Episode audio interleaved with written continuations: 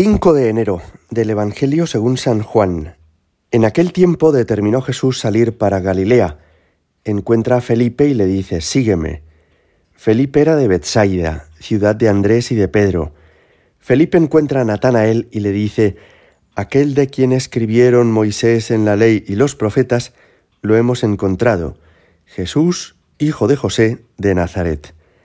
Natanael le replicó, ¿De Nazaret puede salir algo bueno? Felipe le contestó, Ven y verás. Vio Jesús que se acercaba Natanael y dijo de él, Ahí tenéis a un israelita de verdad, en quien no hay engaño. Natanael le contesta, ¿De qué me conoces? Jesús le responde, Antes de que Felipe te llamara, cuando estabas debajo de la higuera, te vi. Natanael respondió, Rabí, tú eres el Hijo de Dios, tú eres el Rey de Israel. Jesús le contestó, Por haberte dicho que te vi debajo de la higuera, ¿crees? Has de ver cosas mayores. Y le añadió, En verdad, en verdad os digo, veréis el cielo abierto y a los ángeles de Dios subir y bajar sobre el Hijo del Hombre. Palabra del Señor. En estos días de la Navidad seguimos leyendo el Evangelio de San Juan en su primer capítulo y hemos ido descubriendo cómo se acercaron a Jesús los primeros apóstoles, cómo ellos quedaron fascinados por él y entonces le condujeron a Jesús a los siguientes, que fue Simón Pedro, y ahora, después, Jesús se encuentra a Felipe y a Natanael.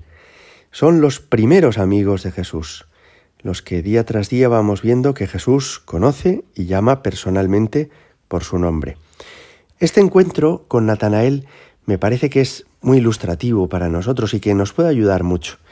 Natanael probablemente era un hombre muy religioso y era también un hombre que conocía bien la escritura.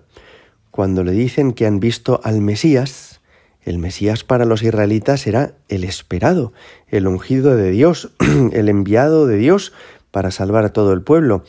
Pues a él le impresiona pensar que le estén diciendo que ese Mesías viene de Nazaret. No le encaja, porque el Mesías es alguien muy grande, mientras que Nazaret es algo muy pequeño.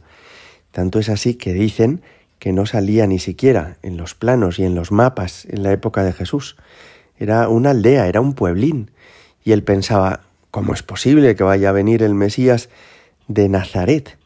En el fondo, nos ocurre con mucha frecuencia que esperamos que las cosas importantes de la vida tienen que suceder de las personas importantes y de los lugares relevantes.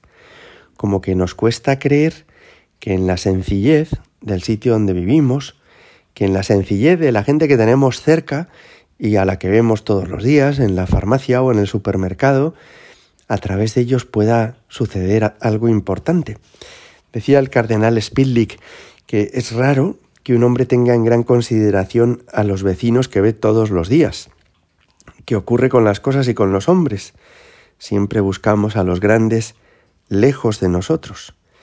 Y contaba que a un penitente que veía todo y a todos de un modo negativo, un día su confesor le aconsejó que antes de acostarse escribiera en un cuaderno las cosas bonitas que durante el día había captado en los demás, y que tenía que releer a menudo lo que había escrito. Y más tarde esta persona le dijo a su confesor que el consejo le había ayudado mucho, que poco a poco iba descubriendo las grandes cosas, las cosas bonitas que ocurrían cerca de él, a su alcance, y que nunca había visto. Eso le pasó a Natanael. Tenía al Mesías de Dios al lado y esto mismo a él le hacía sospechar que no podía ser cierto. Pero cuando se topó con él, con Jesús, y cuando descubrió que Jesús es verdaderamente más grande que nadie, aunque lo tengamos tan cerca, aunque nos hayamos familiarizado con él, ya en nuestro caso desde pequeños, entonces le dijo eso que hemos escuchado, tú eres el Hijo de Dios, tú eres el Dios de Israel. Hay también otro aspecto en este pasaje que llama la atención. Mientras que Natanael ha tenido una expresión un poco fea con respecto a Nazaret, porque dice, ¡buah! ¿De Nazaret puede salir algo bueno? Eso a Jesús probablemente no le sentó del todo bien, porque Nazaret es su pueblo, es su gente, y que Natanael, como creyéndose más importante o como esperando que las personas relevantes vendrían de Atenas, de Roma, de Jerusalén, pues fijaos, mientras que Natanael habla mal del pueblo de Jesús, Jesús conquista el corazón de Natanael hablando bien de él. Dice Jesús, ahí tenéis un israelita en quien no hay engaño. Y podemos reflexionar también sobre esto. ¿Con qué facilidad hablamos mal de los demás? ¿O del pueblo de los demás? ¿O de la familia de los demás? ¿O del trabajo de los demás? Y en realidad eso es una faena y es un disgusto para los otros que nos podemos evitar. Y por el contrario, cuánto nos agrada que los demás hablen bien de nuestras cosas, de nuestra familia, de lo que para nosotros es relevante, ¿no? Cuando descubre Natanael que Jesús es el Mesías, cuando se entera de que Jesús ha dicho, ahí tenéis un israelita de verdad en quien no hay engaño.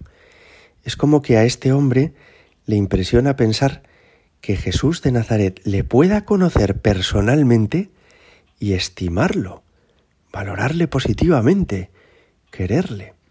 Creo que sacamos con esto alguna lección también para nuestra vida cotidiana.